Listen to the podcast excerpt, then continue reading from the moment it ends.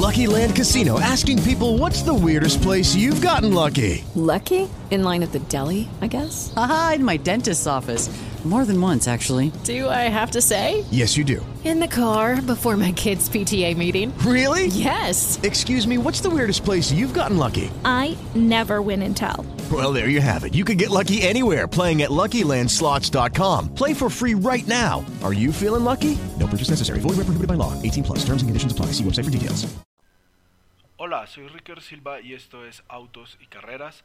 Bienvenidos a este nuevo episodio. Este fin de semana se corrieron las 500 millas de Indianápolis. El vencedor fue Denny Hamlin en una carrera bastante interesante de la cual vamos a hablar más tarde. Pero vamos a empezar con tal vez lo más importante del mundo del automovilismo. Las pruebas en Barcelona de la Fórmula 1 que empiezan mañana. No se las pierdan. Bienvenidos. En un momento vuelvo.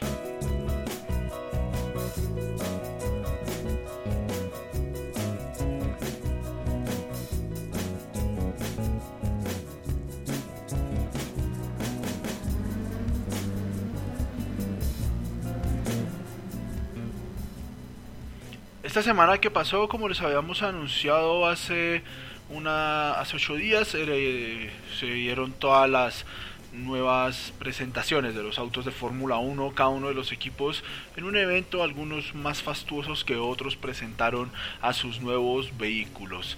Y bueno, hay que decirlo, los tres coches de los equipos que han estado peleando el podio de la Fórmula 1 en los últimos 3-4 años, Mercedes, Ferrari y Red Bull han presentado unos autos pues, realmente estupendos. Además de unas máquinas preciosas, han presentado unos conceptos bastante, bastante peculiares y que vamos a ver cómo se van a comportar en la pista a partir de mañana, cuando por primera vez saldrá la Fórmula 1 del 2019 a girar en el circuito de Barcelona, en Montmeló, el circuito de Cataluña. Creo que pues vamos a hablar primero de los coches que están abajo, la, en la grilla, ¿no? Creo que eh, será mucho mejor eh, empezar de abajo hacia arriba y al final hablar de los, de los coches eh, de la, de la Fórmula 1 y, y, bueno, como empezar a, a, mirar un poco qué será lo que va a pasar. Empecemos con Williams. Williams es un equipo que está en varios problemas. Primero porque, bueno, eh, no pudieron presentar el coche real, presentaron una versión, digamos, preliminar de lo que será el nuevo vehículo de la escudería inglesa, con dos pilotos que realmente me parecen dos grandes pilotos para un equipo, digamos que puede ser un gran presagio para el renacer de la escudería Williams, otrora campeona del mundo y, e indiscutible dominadora del, de la Fórmula 1. Robert Kubica vuelve a la Fórmula 1 después de un accidente terrible hace casi 10 años y de la mano de un muchacho que se llama eh, George Russell, un piloto que viene de la Fórmula 2, eh, campeón de, del año pasado y pues digamos que un poco protegido por, por, por Mercedes y vamos a ver qué es lo que hacen. Ellos presentan un coche que inicialmente lo que más nos impacta pues es el cambio en la en el decorado del, vehículo porque Uh, digámoslo, pues veníamos acostumbrados a ver a Williams con Martini. Martini ha salido de la Fórmula 1 este año y le ha dejado el lugar a Rocket, una empresa, también una startup de celulares. Eh, tal vez Williams no está en posición de conseguir un gran patrocinador para para este año un title sponsor pues de la talla de los que podría haber tenido en alguna época. Pero creo que han dado con, un, con una buena forma de decorar el coche. Es, un coche bonito tiene unos colores interesantes. A algunos no les ha parecido pero bueno a mí me parece que es algo nuevo es algo novedoso. Ya veremos con qué salen realmente el día martes en Barcelona, porque tristemente acaban de anunciar que no van a poder correr mañana.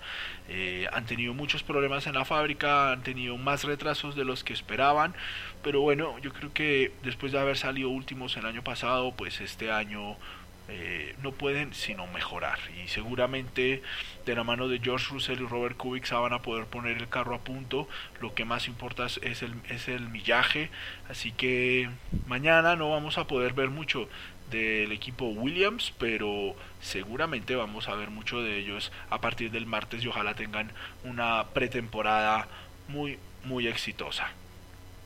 El equipo Haas fue el primer equipo que realmente mostró su carro y tampoco mostraron el coche del 2019, sino un híbrido entre el 2018 y el 2019, sobre todo para mostrar al nuevo title sponsor, eh, que es una bebida energética que se llama Rich Energy. Con eso serán tres los equipos patrocinados por bebidas energéticas y bueno, algunos pilotos están patrocinados también por Monster.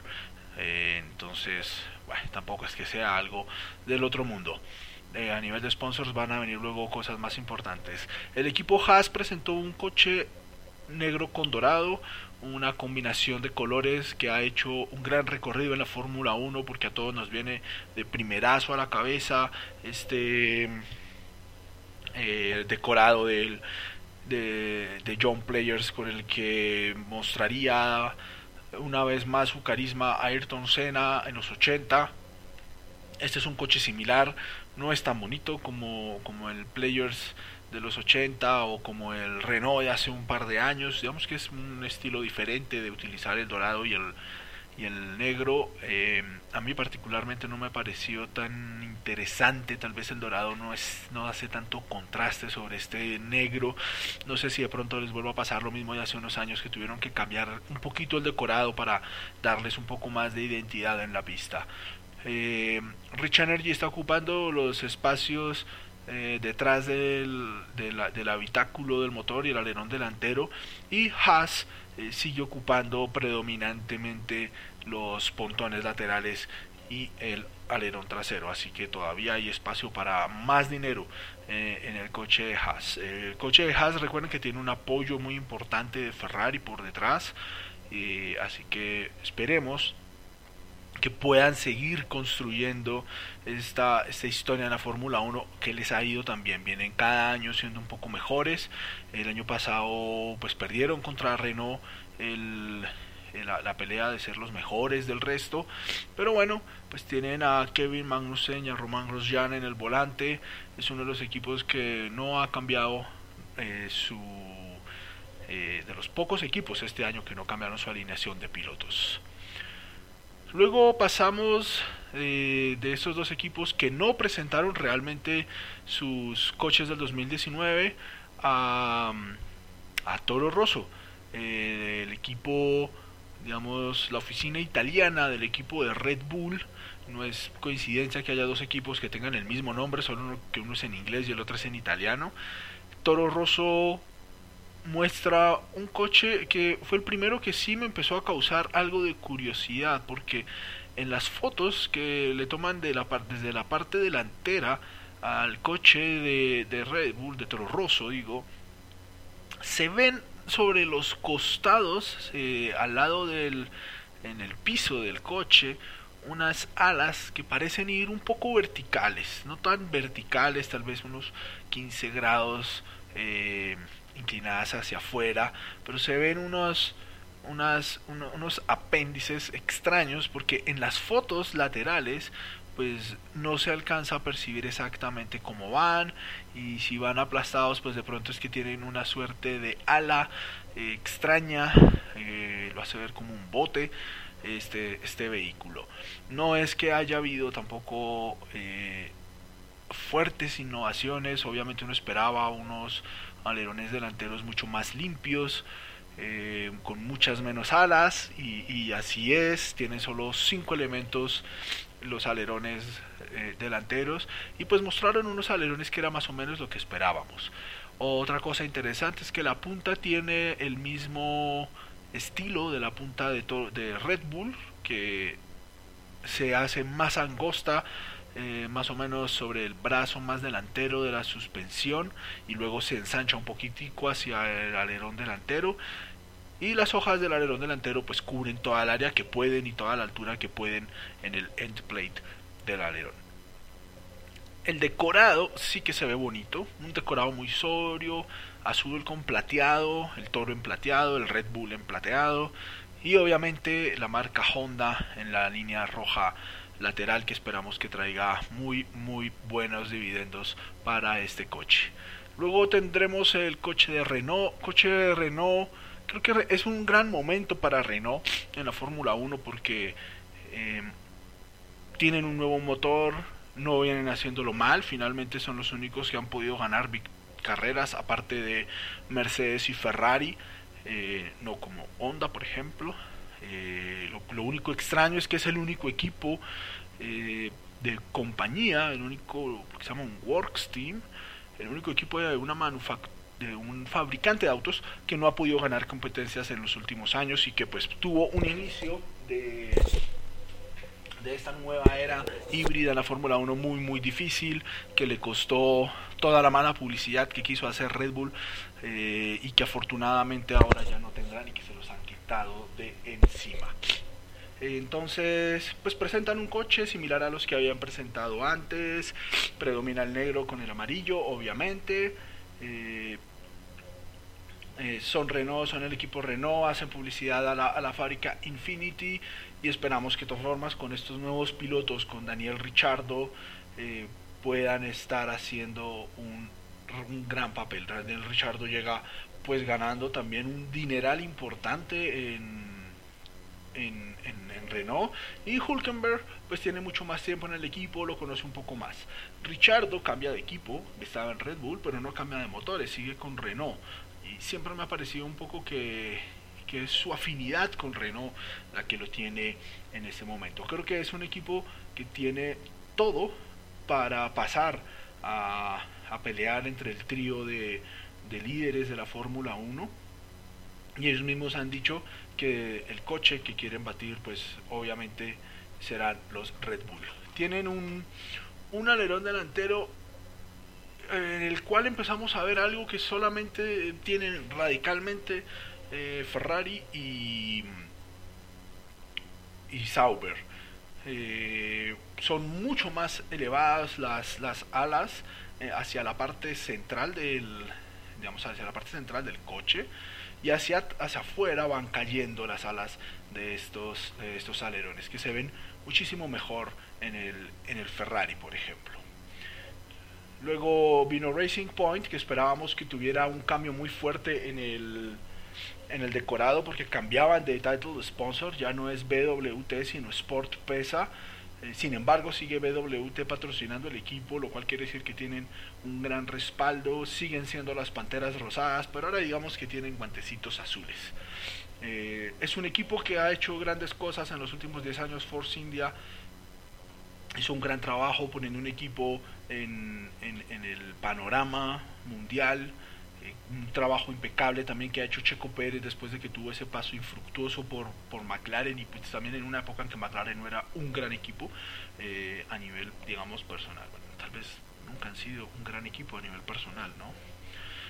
Pero bueno, presentan un carro que tampoco es que sea una cosa muy diferente a lo que hemos visto en los otros carros. El alerón delantero, pues como lo esperábamos.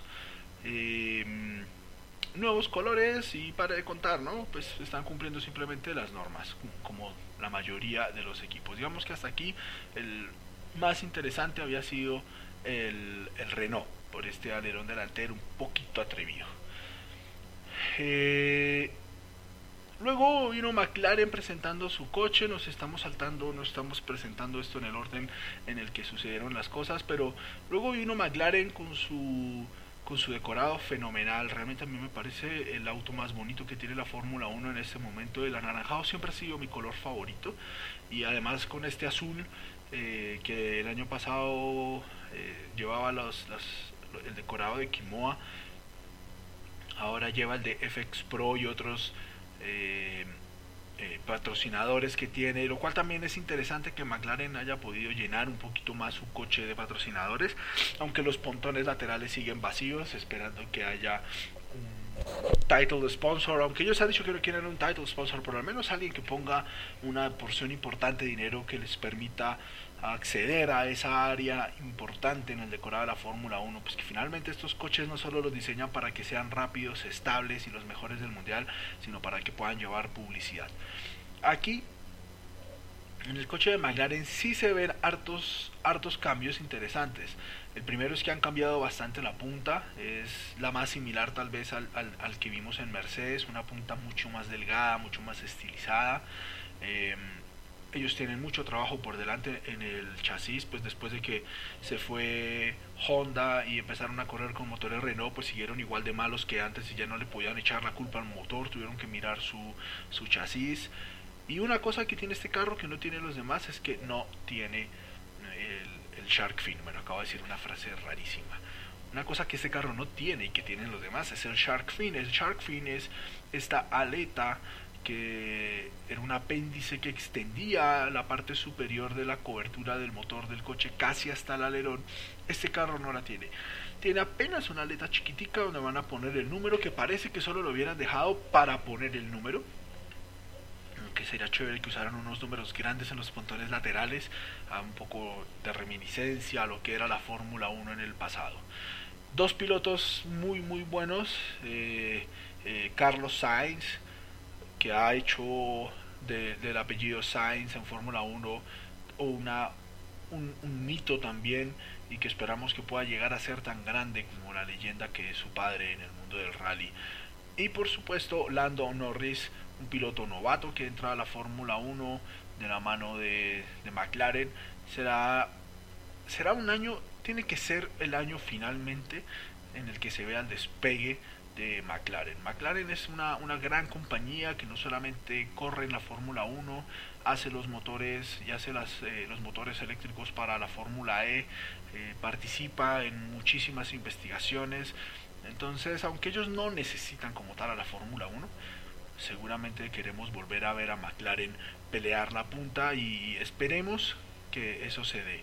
El año pasado con Renault no lo lograron y era algo muy triste porque con Renault ganaban los Red Bull y ahora el, equipo que tal vez más prestigio tiene y que está autorizado por Renault es McLaren.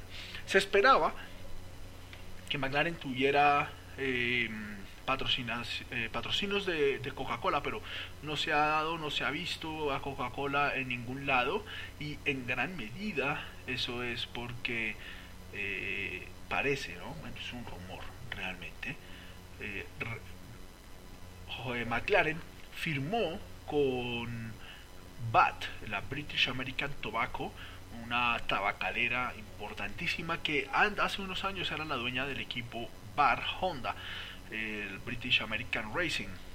Y han firmado con ellos por una iniciativa que tiene BAT, que no tiene nada que ver con la venta de cigarrillos, pero es muy difícil que a uno le diga que British American Tobacco hace publicidad en Fórmula 1 y no y no va a vender cigarrillos. Y hay como un par de peleas ahí. Entonces parece que al firmar con BAT, Coca-Cola les dijo, yo no voy con eso. Y eh, el otro equipo que estuvo no haciendo un show de, presentación, pero sí eh, yo creo que sorprendiendo un poco con su coche fue el equipo Sauber Sauber ha presentado un, decorado ah, que realmente a mí me parece de lo más bonito que se hayan podido inventar. Es un coche de fondo negro con unos decorados en rojo que tienen el, el clásico trébol de cuatro hojas que siempre han llevado los coches de Alfa Romeo en la Fórmula 1 y en las competencias, que obviamente es un amuleto de la buena suerte. Tuvieron un shakedown en el, en el circuito de Fiorano y, y mostraron un carro que sí que impacta. Tiene, tiene, nos habían dicho al comienzo, a final del año pasado, que tal vez las nuevas regulaciones no iban a ser tan eh, buenas porque no iban a mostrar autos eh, radicales o diferentes, pero creo que sí. El alerón delantero del, del Sauber es un alerón delantero que hay que empezar a pararle bolas. Aunque a simple vista parece que se ve incompleto, tiene un diseño totalmente diferente a, los demás coches presentados. Lo que más resalta es que los planos eh, aerodinámicos no se extienden hasta el end plate. El end plate es la lámina vertical que está a los extremos del alerón delantero. Entonces, en los extremos del alerón delantero, el flujo de aire va directo contra la llanta. ¿Por qué lo dejaron así? No sabemos. Inicialmente uno pensaría que eso va a aumentar el drag contra la llanta, pero bueno, seguramente nosotros no sabemos tanta física como los ingenieros de, Alfa Romeo, de Sauber que seguramente estará trabajando muy de la mano con los ingenieros de Ferrari.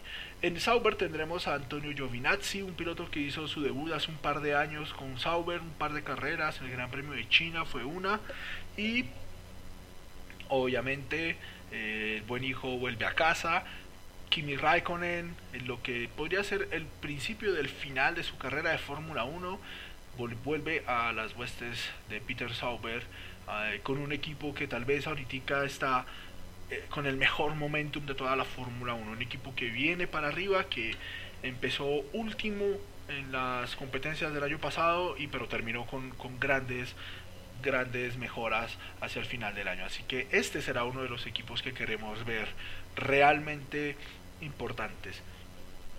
Claro, queremos ver si McLaren puede hacer una buena pretemporada, que llevan años sin hacer una pretemporada, esperemos que puedan girar mucho más.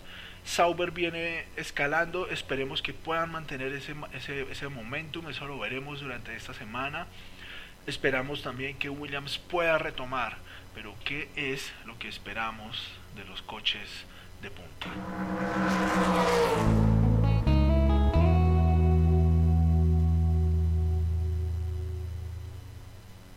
De los coches de punta, pues bueno, McLaren, eh, Red Bull y, Ferrari han presentado unos, unos carros pues realmente muy muy interesantes.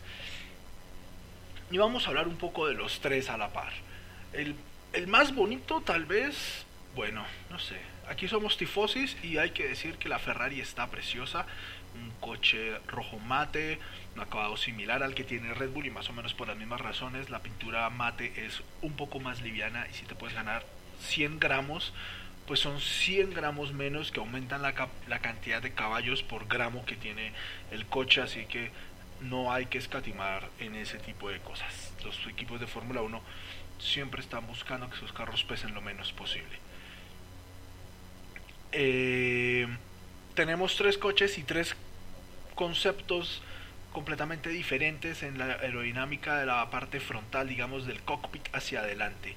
El coche de, de Mercedes es un coche con una trompa similar a la del McLaren, que viene ancha, más o menos hasta el brazo eh, delantero superior de la suspensión, y ahí se hace muy muy angosta, un poco como, como un pico de pato, como, como estas garzas pico de pato que hay, bien largo el pico bien aplastado que va hasta el, el, alerón delantero.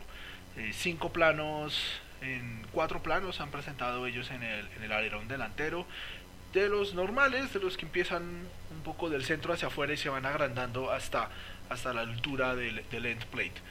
En cambio, la Ferrari presenta unos alerones como los que presentó el Sauber, eh, una punta mucho más ancha también presenta que seguramente ayudará a aumentar la, el, eh, el downforce del, coche. Eh, esta punta me recuerda un poco el coche del 2004 de la Fórmula 1 de Ferrari. 2002, 2003 y 2004 fueron más o menos esos años en que eh, mientras todos los pilotos, todos los equipos iban con puntas cada vez más altas, ellos salieron con una trompa que bajaba muchísimo hacia adelante y que servía un poco de, de, de, ala delantera también, ¿no? Es un poco, un poco lo, que, lo que tal vez esperaba. En, en, ese momento, porque yo me acuerdo que en ese momento, en esos, en esos días de la Fórmula 1, se hacían unas comparaciones de la velocidad en las curvas, en las rectas, y Ferrari siempre estaba ganando en las curvas. Ahora bien, el alerón que han presentado ahorita, si uno lo ve de frente, es el que menos área de incidencia contra el viento presenta, mucha menos área que el del Red Bull o el del Mercedes, que el de muchos, tal vez seguramente tiene menos área el de el de Sauber porque es un alerón incompleto, pero este es un alerón también que eh, extendiéndonos desde la trompa hacia los extremos, empiezan las, las, las alas, los elementos aerodinámicos del alerón muy altas, eh, tal vez una altura ah, tal vez un tercio de la altura de las llantas y después empiezan a caer dramáticamente hacia el final. Si uno mira la, solo la parte extrema del, del alerón, es, eh, un poco esos alerones que se usaban en, el Hockenheimring cuando era muy veloz o en, otra época en, el circuito de Monza en Italia. El coche de, Red Bull lo más interesante pues es una toma de aire sobre la suspensión que ellos más o menos han mantenido desde el comienzo pero los otros equipos han ido mejorando y cambiando un poco las tomas de aire de lo que llaman el ducto S.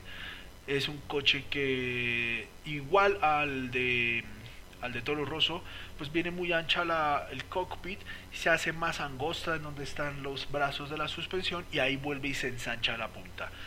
Lo Cierto es que aunque estos carros parezcan bonitos, parezcan rápidos, parezcan los mejores que hemos visto en muchos años en la Fórmula 1 o parecen que son radicales o que son exactamente igual, obviamente los cambios más radicales los veremos para la temporada, la temporada 2021, no importa cómo se vean estos carros, los carros bonitos son los que ganan. Y cuando uno de estos carros empieza a ganar, lo vamos a ver cada vez más bonito. Bueno, una última cosa de Ferrari, cambiaron el decorado porque ya no son rojo con blanco, sino rojo con negro, un negro asfalto que parece que es brillante según las fotos que tomaron. A partir de mañana será lunes, martes, miércoles y jueves, cuatro días de test esta semana y la próxima semana otra vez lunes, martes, miércoles y jueves. Mañana no va a estar Williams, empezamos mal con Williams, muy triste pero vamos a ver cosas nuevas en el resto de los pilotos, en el resto de los equipos, vamos a ver a Matías Binotto dirigiendo a Ferrari, vamos a ver cómo le va, cómo empieza esto a caminar con miras a arrancar la nueva temporada en, en el año 2019 en Australia. Cosas importantes entonces. Mucha gente piensa que lo que hemos visto esta semana, y pues no fue así para los equipos que solo presentaron el decorado y patrocinadores, eh, son los carros que van a correr este año y no hay nada más falso. Mañana seguramente ya van a salir a pista cosas nuevas que no vimos durante las presentaciones. A mí me parece que el alerón delantero de Ferrari fue tal vez un error haberlo mostrado en la en la, en, la, en la presentación porque es el más radical de todos. Es el que uno dice, Dios mío, esta gente a lo mejor está apuntándole a algo y si la apuesta se materializa, seguramente será un gran carro. Pero vamos a ver finalmente los carros que de verdad van a correr en, en la temporada. Y eso también es falso. Los carros que veremos en, en Australia a la vuelta de un mes no se parecerán mucho a los que veremos mañana y se parecerán aún menos a los que vimos esta semana en las presentaciones.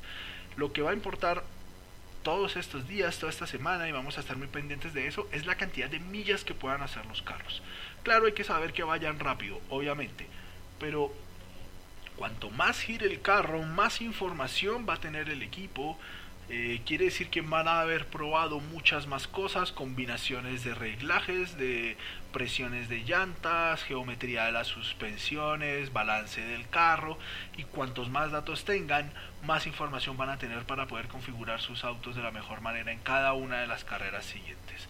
En estos casos, si bien un buen un buen reglaje no te va a dar más de un segundo de ventaja respecto a los demás, pues tener mucha información sí te va a permitir tomar mejores decisiones a lo largo del año. Vamos a ver si Alfa Romeo finalmente nos da la sorpresa de ser un coche que eh, siga evolucionando a los pasos que viene. Ojalá la sorpresa sea que Williams no va a estar en el fondo de la, de la grilla. Y otra cosa que vamos a ver y que tal vez es a lo que más atención le tienen que prestar es a los motores Honda en Red Bull y Renault en McLaren. Aunque de Renault y McLaren ya tuvimos el año pasado una gran decepción. ¿Será que Honda sí puede andar bien con Red Bull? Lo que han dicho es que Adrian Nui está de plácemes porque el motor es más chiquito y se puede hacer un carro más delgado. Tampoco vimos que fuera muy gordito el McLaren, ¿verdad? Pero bueno, mañana es uno de los primeros días para ver si Honda puede tener una pretemporada decente. Ni McLaren ni Honda han tenido una, una pretemporada decente desde que volvieron a la Fórmula 1 juntos. Todos los años han batallado muchísimo los McLaren, el año pasado con Renault, y Honda todos los años ha batallado. Tal vez el año que menos batalló fue el año pasado con Toro Rosso. Vamos a ver si Red Bull puede seguir en la senda ganadora, puede seguir en ese top 3 y no le va a ceder ese top 3 solo por haber cambiado de motor a un equipo como Renault o como Haas o o Race Point y antes Force India. Y obviamente lo que vamos a ver también es si la batalla de Ferrari y Mercedes se mantiene, si Ferrari finalmente sigue ahí a la, a la pata, poniéndoles el ritmo a veces, o si eso cambió, ¿qué será lo que va a pasar? Barcelona nos traerá entonces un, gran clima, muy fresco seguramente los primeros días. Eh, no hace muchos días estaba cubierta de nieve, ya veremos mañana cómo se nos presenta. Las la pueden seguir todas estas eh, pruebas por F1 TV Pro, el servicio que lanzaron hace un año en la Fórmula 1. Para algunos territorios parece que está rebajado en 50%. Si estás en Colombia, eso quiere decir que podría estar en 35 40 dólares el año. Yo lo pagué el año pasado y no me han vuelto a cobrar y todavía lo tengo ahí disponible. De pronto me cobran mañana o de pronto ya me cobraron y yo no me enteré. Eh, es una, un gran servicio y además hay ahora un documental sobre Schumacher. Y ya, por ahora esto es todo sobre la Fórmula 1. Mañana y toda esta semana estén pendientes de nuestras eh, redes sociales, en Twitter, en Facebook, en Instagram. Vamos a estar publicando todas las fotos de todo lo que se vea extraño en la Fórmula 1 este año. Y por supuesto estamos preparando cosas muy grandes, pero esto, esto no es fácil, llevar un podcast y querer hacer cosas, pero vamos bien. Una cosa que sí quiero decirles, bueno, estuvimos con un blog, un podcast que se llama Tecnocracia, hicimos un episodio que lo liberaron el, la semana pasada hablando sobre los autos eléctricos. ¿Quieres cambiar de auto? Tal vez tengas que escuchar ese episodio. Tecnocracia con autos y carreras. Búscalo en cualquier aplicación de podcast. Y segundo, iba a decirles otra cosa, pero a lo mejor me olvidé.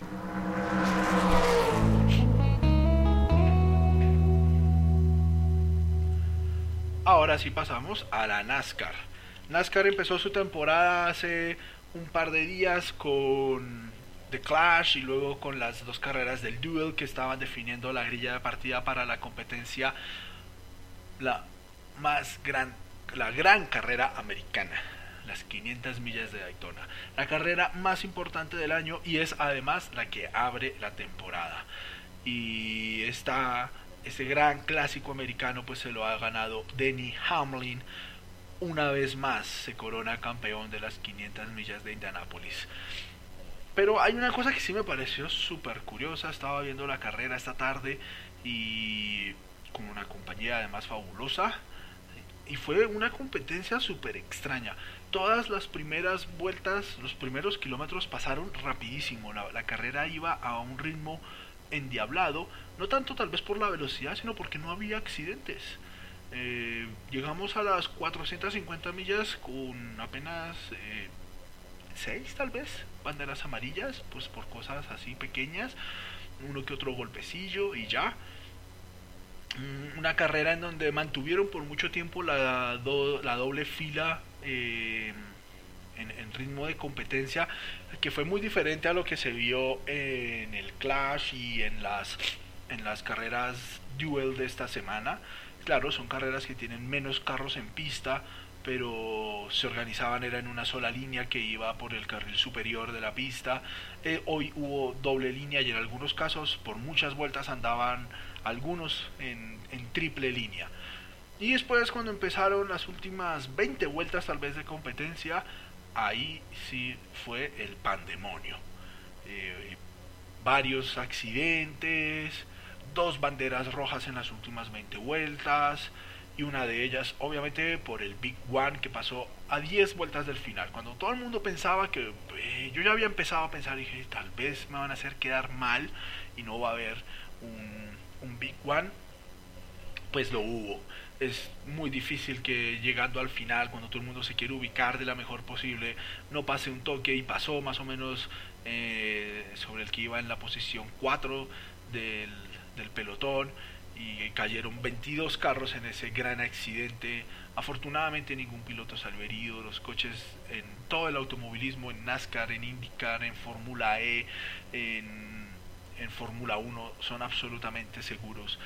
Y pues tuvimos un, un final muy muy interesante de, la Daytona 500. Hay gente que no le gusta mucho esto de NASCAR porque pues las banderas amarillas y eso pierden un poco el ritmo, uno espera que se acabe ya y ellos no se, no se organizan bien y terminan estrellándose.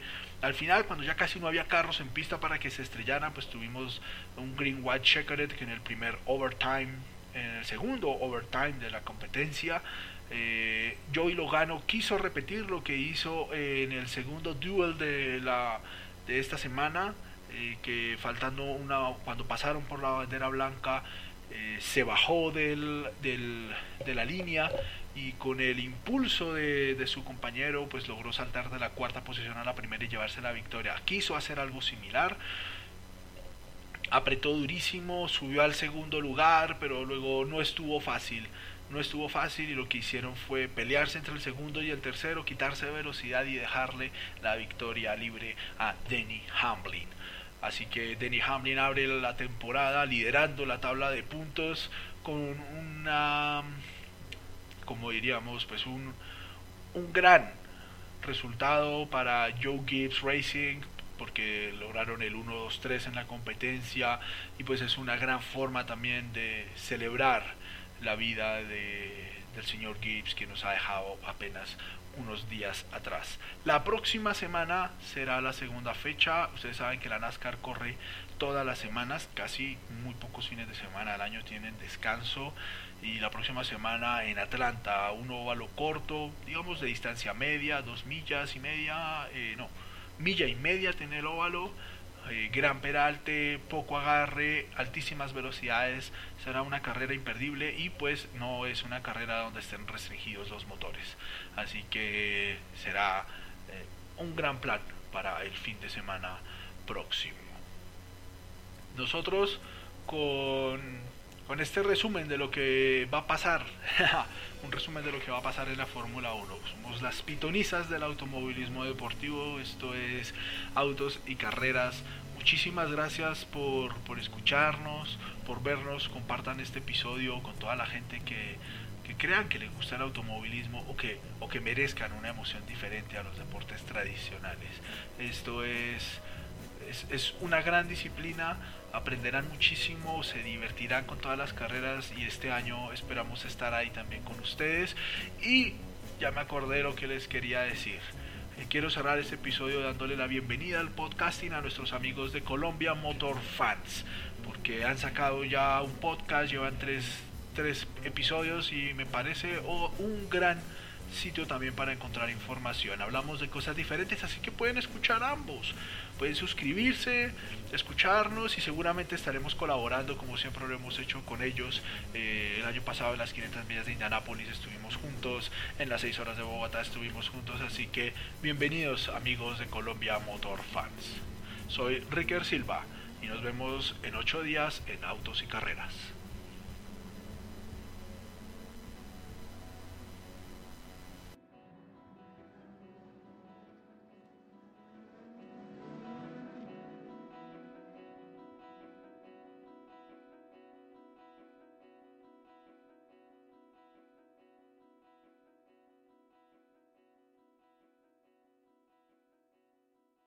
Lucky Land slots, you can get lucky just about anywhere. Dearly beloved, we are gathered here today to. Has anyone seen the bride and groom? Sorry, sorry, we're here. We were getting lucky in the limo and we lost track of time. No, Lucky Land Casino, with cash prizes that add up quicker than a guest registry. In that case, I pronounce you lucky. Play for free at LuckyLandSlots.com. Daily bonuses are waiting. No purchase necessary. Void where prohibited by law. 18 plus. Terms and conditions apply. See website for details.